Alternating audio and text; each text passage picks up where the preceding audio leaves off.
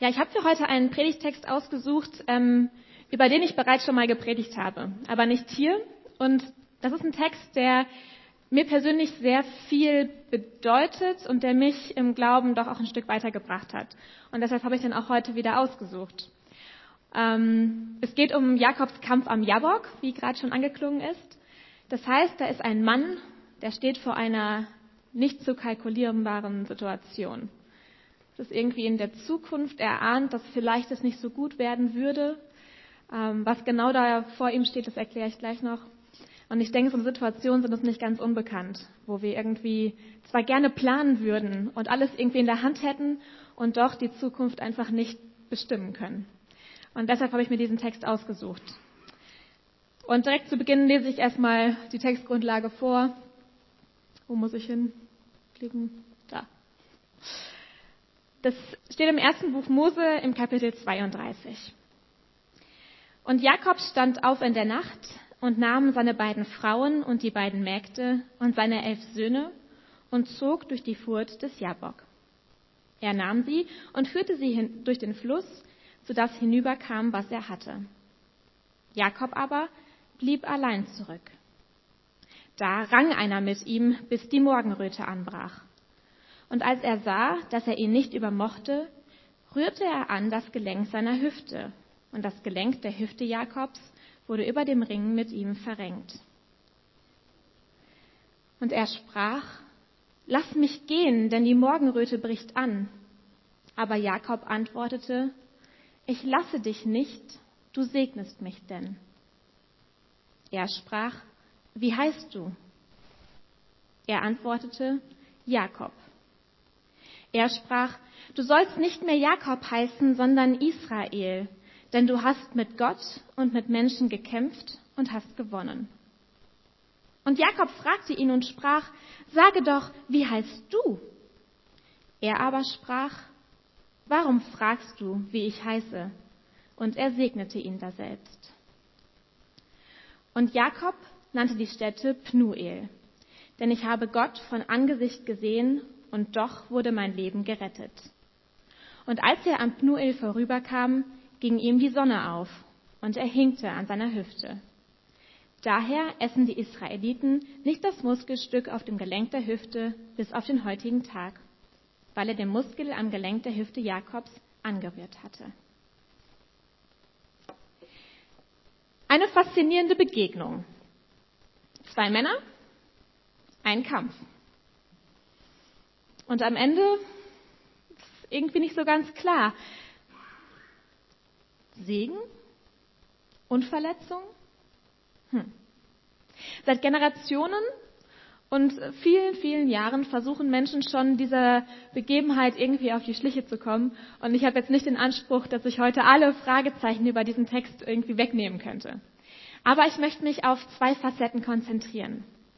Das eine ist eben der Kampf in der Nacht und das andere der Segen des anbrechenden Tages.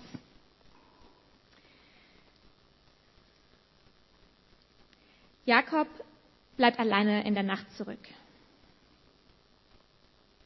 Er ist dort draußen allein. Es ist stockfinster um ihn herum, irgendwelche Geräusche aus der Steppe dringen zu ihm und er hört vielleicht das Rauschen des Flusses. Und er hat Angst. Nicht so sehr Angst vor den möglichen Gefahren, die dort draußen auf ihn lauern, sondern vielmehr Angst vor einer Begegnung. Denn dort drüben auf der anderen Seite des Flusses beginnt das Land seines Zwillingsbruders Esau. Hm. Und mit Esau verbindet Jakob doch sehr viel Schuld. Die Panik, die Jakob mit diesem Treffen verbindet, überwältigte ihn in der letzten Zeit immer wieder. Und nun ist es unausweichlich. Am nächsten Morgen schon wird er seinem Bruder wieder begegnen. Er denkt zurück an sein Leben. Er, Jakob, ein Mann, der seinen eigenen Vater und Zwillingsbruder betrug, weil er sich den Erbsegen erschlichen hat und daraufhin fliehen musste. Ein Mann, der anschließend jahrelang bei seinem Schwiegervater als Arbeiter dienen musste, bis er schließlich endlich die Frau heiraten durfte, die er liebte. Und auch das war ihm nicht genug und er betrug seinen Schwiegervater ebenfalls. Aber immerhin gab es mit ihm bereits eine Aussöhnung und diese Sache ruht. Jakob, das ist ein Mann, der durch diesen erschlichenen Erbsegen zu Wohlstand und Kinderreichtum gekommen war. Und der doch immer wieder mit seinem Gott zu ringen hatte. Jakob. Sein Name bedeutet, Gott möge beschützen. Hm. Das wohl auch für die kommende Nacht und den anbrechenden Tag gelten wird. Jakob ist sich da irgendwie nicht so sicher. Er hat zwar in seinem Leben materiell erfahren dürfen, dass dieser Erbsegen irgendwie wirkt, aber gerade das ist ja mit seiner größten Schuld verbunden und so macht er sich unheimlich Gedanken darüber. Vielleicht holt ihn sein eigenes Unrecht ja irgendwann ein. Und da plötzlich überfällt ihn jemand. Jakob hat ihn nicht kommen sehen, der kam einfach aus dem Dunklen und ihm bleibt nichts anderes übrig, als sich einfach zu verteidigen. Und er gibt sein Bestes, um diesen Kampf zu bestehen. Wer mag das sein? Ein Räuber vielleicht? Er kämpft mit diesem jemand so gut es geht. Aber sein Gegenüber scheint gar nicht müde zu werden. Es heißt, sie kämpfen die ganze Nacht. Und ich stelle mir das so vor, dass Jakobs Verzweiflung, sein Unverständnis, vielleicht seine Wut in dieser Situation irgendwie noch stärker wurden. Denn er hat doch wahrlich schon genügend Probleme in dieser einen Nacht. Und dann kommt da noch jemand und kämpft einfach mit ihm. Sein Gegenüber ringt mit ihm, so sagt es uns dieses hebräische Wort für diesen Kampf, was dort steht, um seine Existenz auszulöschen. Aber beide Partner kämpfen lange ausgeglichen. Keiner tut sich hervor. Aber als dann die Morgenröte aufzieht, verändert sich die Situation. Denn plötzlich scheint es für den Angreifer überhaupt nicht schwer zu sein, Jakobs Hüfte anzutasten. Und durch dieses Antasten wird Jakob so schwer verletzt, dass er sein Leben lang davon gezeichnet sein wird. Die Morgenröte bringt den Angreifer dazu, verschwinden zu wollen. Und Jakob ist sich mittlerweile sicher, dass es sich nicht um einen Räuber handelt. Aber um wen dann? Er hat gehört, dass es viele Sagen gibt von Flussdämonen in dieser Region, aber nee, irgendwie glaubt er das auch nicht. Und er ist am Ende, körperlich und psychisch. Denn dieser Kampf hat ihn nicht wirklich von der Verzweiflung ablenken können. Denn diese Begegnung am nächsten Tag steht immer noch unmittelbar bevor. Jakob. Gott möge beschützen. Dieser Gott. Jakob weiß nicht so genau, wie er sich zu ihm verhalten soll. Er durfte ja immer wieder erfahren, dass Gott es eigentlich irgendwie doch gut mit ihm meint. Zum Beispiel hat ihm ja auch sein Schwiegervater nur verziehen, weil Gott da irgendwie auch mit im Spiel war. Und dann bricht der neue Tag an und Jakob versteht, dass er diesen Angreifer nicht einfach ziehen lassen kann, sondern er klammert sich an ihn. Und er sagt, ich lasse dich nicht gehen, außer wenn du mich segnest. Hä? Ich weiß nicht, ich bin überrascht. Ich schätze, Jakob war irgendwie auch überrascht von sich selbst. Aber ich nehme an, er hat tief in sich verspürt, dass ihm nichts anderes übrig bleibt, als die Situation zu klären und nicht schon wieder sich zu entzweien und irgendwie in Unfrieden auseinanderzugehen. Und dieser jemand ist auch besonders. Irgendwas fasziniert ihn. Denn er kann selbst in dieser anbrechenden Morgenröte nicht erkennen, mit wem er es da zu tun hat. Und das ist doch wirklich seltsam. Und da fragt ihn sein Gegenüber, wie heißt du? Das ist die erste Stelle in dieser Erzählung, an der es um eine Benennung geht. Und dann habe ich überlegt, wann benennen wir denn unsere Umgebung? Meistens, wenn wir sie irgendwie ordnen wollen, wir geben Kindern Namen, um sie überhaupt rufen zu können. Ähm, viele Gegenstände in unserem Alltag haben einen Namen, der auch schon den Inhalt ausdrückt, was sich hinter dem Gegenstand verbirgt. Und so machen wir Menschen das. Und Jakob antwortet, Jakob. Und mit diesem einen Wort hat er dem Fremden ganz viel über sich selbst offenbart. Jakob auf Hebräisch Jaakov, da steckt noch mehr drin als nur Gott möge beschützen. Denn wer seine Geburtsgeschichte kennt, ähm, weiß, dass in diesem Wort noch viel mehr steckt. Jaakov, das heißt auch der Fersenhalter, der, der seinem älteren Bruder nicht das Erstgeburtsrecht gönnte. Und Jaakov, der Fersenschleicher, der Überlister, der, der seinen älteren Bruder um den Erstgeburtssegen betrug. Schon vor seiner Geburt wurde über die Zwillinge im Leib seiner Mutter gesagt, zwei Völker sind in deinem Leib, zwei Stämme scheiden sich in deinem Schoß. Ein Stamm wird stärker als der andere sein. Der Ältere wird dem Jüngeren dienen. Jaakov. Mit diesem einen Wort legt er also seine ganze Existenz letztlich vor den Fremden hin. Der Kampf in der Nacht.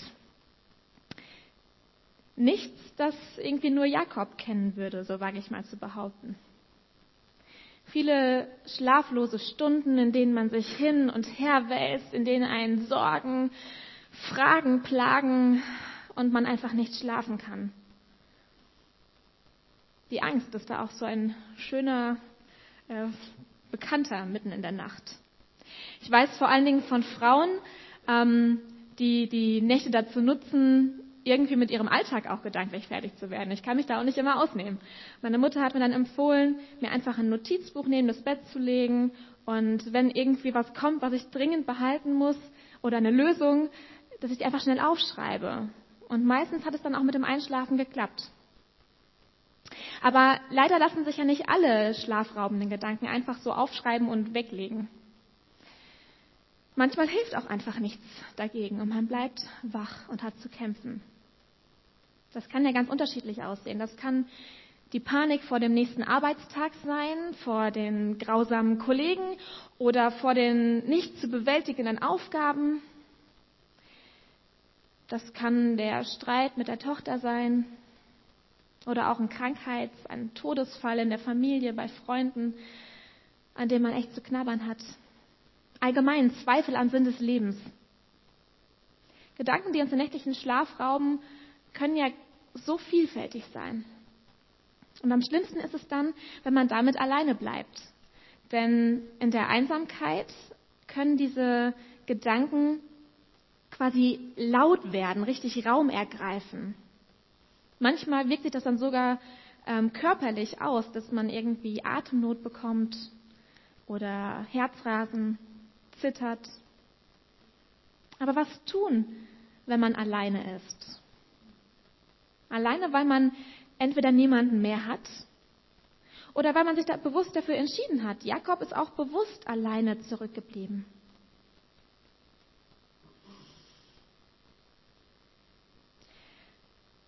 Die Geschichte von Jakob und diesem Kampf hat mir einen weiteren Wesenszug Gottes ähm, vor Augen geführt. Und ich weiß nicht, ob er mir so lieb ist, hat eher so ein bisschen Irritation ausgelöst. Jakob ist an einer Stelle seines Lebens, an der er nicht weiß, wie es weitergeht, an der er seine Zukunft nicht selbst in der Hand hat. Er hat keine Kontrolle und doch versucht er die Situation irgendwie bestimmen zu können. Ich ticke auch so. Ich versuche immer meine Zukunft möglichst gut zu planen. Und Jakob macht es so, dass er seinem Bruder Geschenke vorausschickt, um ihn irgendwie zu beschwichtigen. Und Jakob hadert mit seiner Schuld, mit seinen Zweifeln. Und was ich daran jetzt so toll finde, ist, dass Gott sich ganz bildlich diesen Zweifeln, diesen Fragen aussetzt. Er nimmt irgendwie in irgendeiner Form menschliche Gestalt an oder zumindest eine Gestalt, die kämpfen kann und setzt sich dem Kampf mit Jakob aus. Nebenbei bemerkt glaube ich auch nicht, dass Jakob und ähm, Gott wirklich ebenbürtig gekämpft haben. Aber naja, gut, ich glaube nicht, dass es einfach nur darum gegangen wäre, dass Gott Jakob wirklich auslöscht und dann ist er eben weg, sondern es ging ja irgendwie darum, dass Jakob daraus etwas lernt. Und so ähm, kämpft Gott mit Jakob, um ihn richtig fertig zu machen, dass er wirklich komplett an seine Grenzen kommt und nicht mehr weiter weiß, um zu erkennen, dass er eben nicht alles in der Hand hat, dass er sich noch so gut vorbereiten kann und trotzdem seine Zukunft nicht komplett selbst bestimmen kann, sondern dass er abhängig ist. Aber dieser gewaltbereite Wesenszug Gottes, ne, wir erinnern uns wieder an das Wort, um Jakobs Existenz auszulöschen, der ist für mich fremd. Und der passt auch nicht immer so gut mit meinem anderen Gottesbild zusammen. Aber wir lesen davon in der Bibel. An dem Punkt dann, an dem der Kampf auswegslos scheint und Jakob eben dann auch erkennt, dass nicht alles in seiner Macht steht, geht die Sonne auf. Und Gott berührt Jakob an seiner Hüfte. Und, und er hinterlässt dadurch ähm, ein, ein Zeichen, eine Verletzung an Jakob, die ihn immer wieder an diesen Kampf in der Nacht erinnern wird, damit er nicht vergisst, was er auch dort lernen durfte. Und Jakob hat jetzt die Wahl zu treffen. Entscheidet er sich dafür, in Unfrieden auseinanderzugehen, mit Unklarheit? Oder sucht er den Frieden? Klammert er sich in all seiner Abhängigkeit an seinen Angreifer, an Gott? Das ist eine schwere Entscheidung. Und ich glaube, jemand, der ähm, mit mir kämpfen würde, da wäre ich vielleicht auch einfach so stolz und würde sagen, also an dich klammere ich mich ganz bestimmt nicht. Mir ja wehgetan. Aber Jakob entscheidet sich für die Variante mit Gott. Und das konnte ich auch aus dieser Geschichte lernen. Manchmal fordert uns Gott direkt heraus. Ich würde nicht sagen, dass immer Gott es ist, der Leid herbeiführt. Aber im Leid, was uns geschieht, greift Gott eben auch nicht immer direkt ein, sodass wir alles wieder ganz toll erleben, sondern manchmal müssen wir dieses Leid ertragen und aushalten. Und dann fragt uns Gott, wie gehst du damit um? Klammerst du dich auch im Leid an mich? Glaubst du, dass ich es gut mit dir meine und dass ich dir meinen Segen geben werde?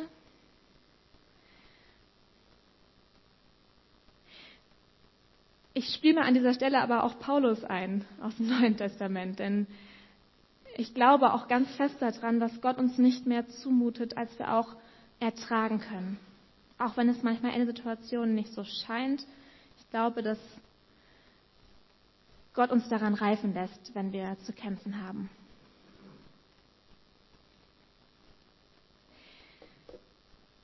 Der neue Tag bricht an.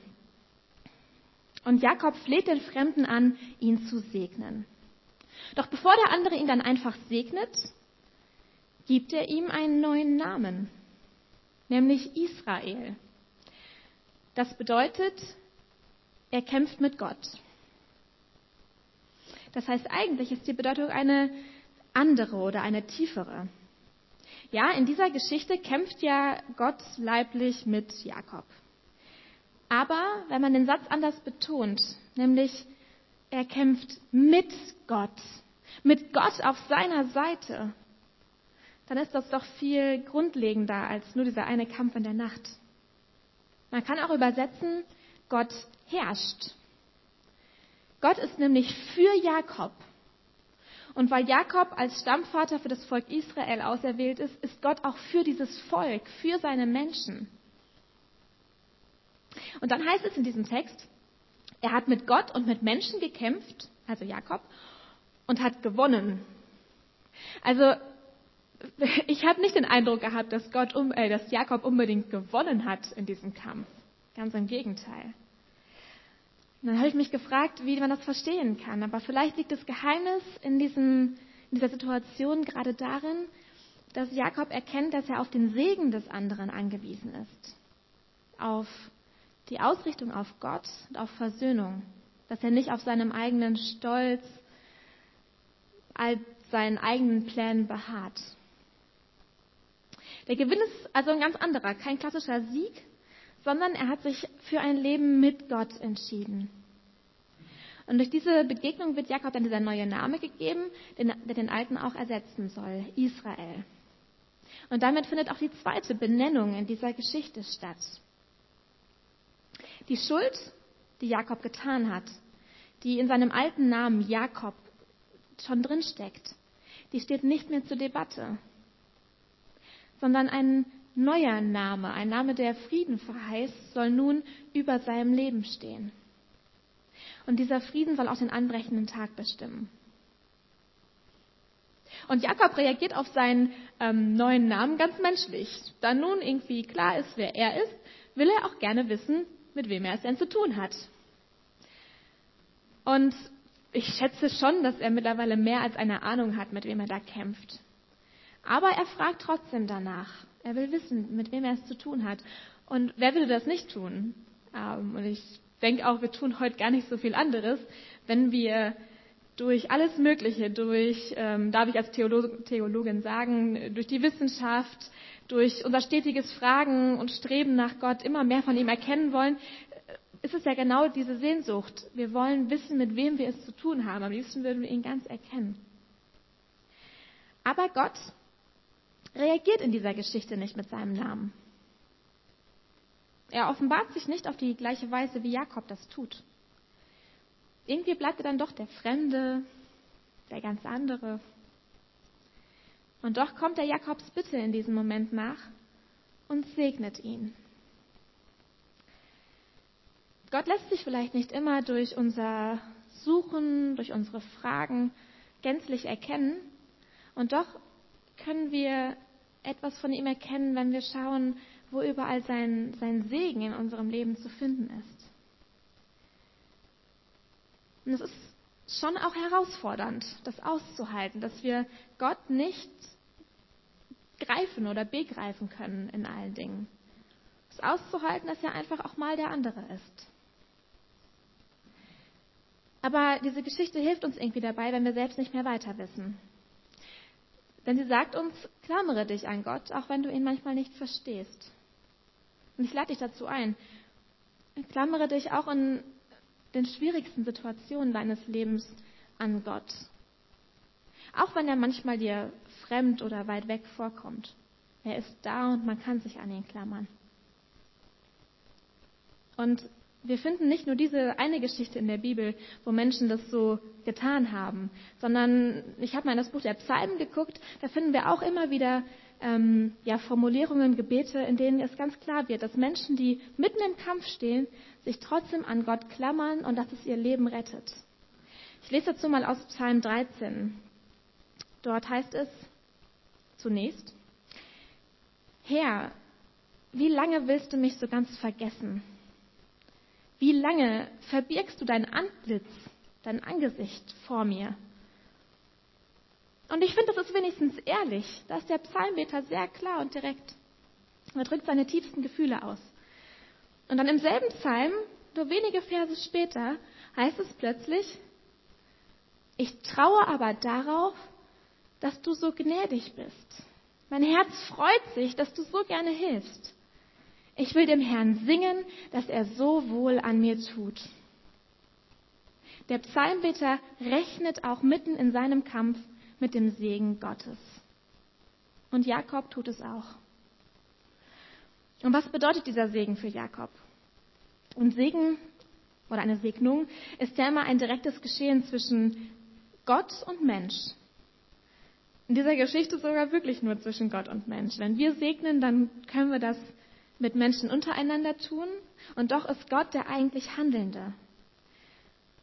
Er spricht den Menschen sein Wohlwollen zu. Und Jakob wurde damals von seinem Vater mit dem Erbsegen gesegnet. Und es ist ja noch so ein fast magisches Segensverständnis, dass daraufhin dann auch ganz viel Wohlstand und sowas an ihm erfolgt, dass er auch nicht mehr zurückgenommen werden kann. Aber was bedeutet das jetzt für Jakob, dass er wirklich trotz seiner Schuld damals direkt von Gott gesegnet wird. ohne dass er sich den Segen irgendwie erschleichen muss. Er muss niemanden betrügen, sondern Gott meint es gut mit ihm und segnet ihn. Was für eine Zusage. Und Jakob ist nun ein gezeichneter Mann, auf zwei Weisen. Zum einen hinkt er, weil die Hüfte angetastet worden ist. Und zum anderen ist er ein gesegneter Mann. Er ist nun bereit, seinem Bruder gegenüberzutreten. Er weiß noch immer nicht, wie dieses Treffen verlaufen wird. Und noch immer weiß er ja auch um die Schuld, die er getan hat. Aber er ist nicht mehr der Jakob, der, das, der den Segen Gottes irgendwie ausnutzt für sein Leben. Und Gott wendet sich ja in dieser Begegnung Jakob zu und deshalb erfolgt jetzt noch eine dritte Benennung, nämlich Pnuel. Das heißt Angesicht Gottes. Es ist erstaunlich, dass Jakob überhaupt diese Begegnung mit Gott überlebt. An anderen Stellen im Alten Testament lesen wir, dass man sterben muss, wenn man Gott wirklich von Angesicht zu Angesicht sieht. Und deshalb lobt Gott, äh, lobt Jakob Gott an dieser Stelle dafür, dass er nicht gestorben ist, sondern dass er ja heilvoll weiterleben darf, befreit zu einem Neuanfang. Und dieser Neuanfang beinhaltet nun also, dass er seinem Bruder gegenübertritt. Und er bleibt bei dem, was er sich vorher überlegt hat, dass er demütig als Diener vor seinem Bruder treten möchte, um Versöhnung zu erreichen. Wir wissen nicht, wie Gott seinen Bruder Esau auf diese Begegnung vorbereitet hat. Wir können das nur von Jakob erfahren. Aber umso erstaunlicher ist es dann wohl, dass es fast in einer Art Happy End, zumindest für kurze Zeit, mündet. Dass nämlich, als Jakob und Esau sich dann wirklich bei Tageslicht treffen, Esau ihn mit Umarmungen und Küssen begrüßt.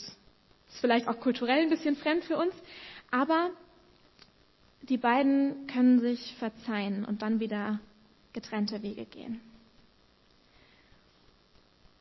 Ein neuer Tag bricht an und die Perspektive ändert sich.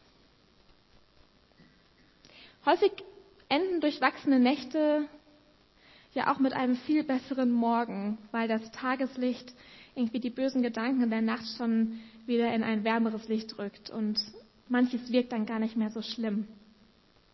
Aber nicht alle Sorgen vergehen so schnell. Manches bleibt auch einfach. Und Kämpfe mit Gott, wie Jakob ihn kämpfen müsste, musste, gibt es auch heute noch, da bin ich mir sicher. Vielleicht nicht unbedingt in dieser leiblichen Gestalt, aber wie ich das gerade schon von mir berichtet habe, ähm, diese Nächte kann man oder nutzen viele wirklich dazu, um Gott anzuklagen und zu schreien und nicht zu verstehen, was gerade eigentlich los ist im Leben. Und das Gute ist daran, dass Gott sich diesen Kämpfen aussetzt. Ihm machen diese Kämpfe nichts aus, insofern, dass er sich, uns nicht, sich nicht von uns abwendet, sondern er bleibt der Gott, der es gut mit uns meint. Und er kann sich unseren Zweifeln und Sorgen und Ängsten aussetzen. Und wie vorhin schon gesagt, es lohnt sich in diesen Kämpfen, sich an Gott zu klammern, darauf zu vertrauen, dass er es gut machen wird und den Frieden mit Gott nicht aufzugeben. Weil ich glaube, das ist ein Schritt, der alles noch schlimmer machen würde. Und Gott will uns segnen. Das gilt auch für uns. Das heißt, er will uns wohlwollend begegnen. Das heißt heute nicht immer, dass jeder Christ äh, reich wäre oder ähm, niemals Probleme hätte, keine Krankheit erfahren würde. Das stimmt natürlich alles nicht. Aber Segen bedeutet, Gott will das Beste für uns. Und das können wir in der Gemeinschaft mit ihm auch finden.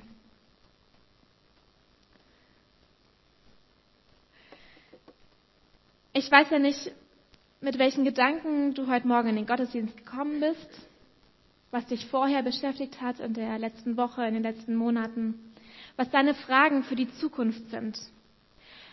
Und ich weiß auch nicht, welche Begriffe hier vorne dich eher angesprochen haben. Ob es eher der Kampf war mit seinen Zweifeln und Sorgen und Fragen und Unklarheiten oder ob du dich eher angesprochen gefühlt hast in deiner Lebenssituation gerade von den Begriffen, die mit dem anbrechenden Tag zu tun haben. Vom Segen, von der Hoffnung, vom Frieden. Aber egal mit welchen Empfindungen ihr gekommen seid, das ist ein guter Ort hier, um damit zu Gott zu kommen, wenn es manchmal vielleicht im Alltag untergeht. Gott ist ein Gegenüber, der euch zuhört und der es annimmt, egal wie ihr, in welchen Situationen ihr gerade vor ihn tretet. Und ähm, ich möchte gleich zum Abschluss beten und ich lade euch wirklich dazu ein, ähm, eure eigenen Gedanken mit in dieses Gebet einfließen zu lassen, ähm, um diesen Gottesdienst auch als einen Raum zu nutzen, in dem ihr ganz konkret den Segen Gottes und sein Wohlwollen spüren könnt. Ich bete.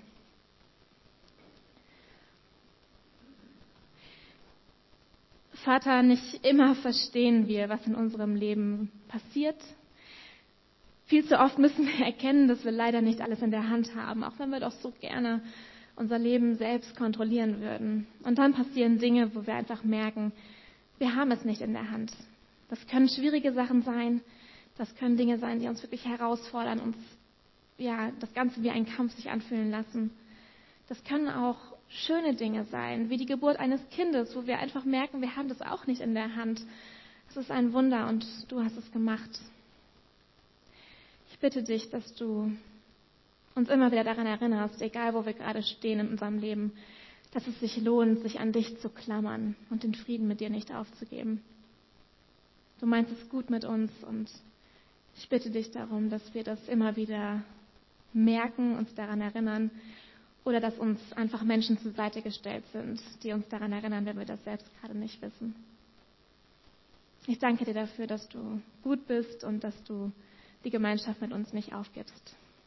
Amen.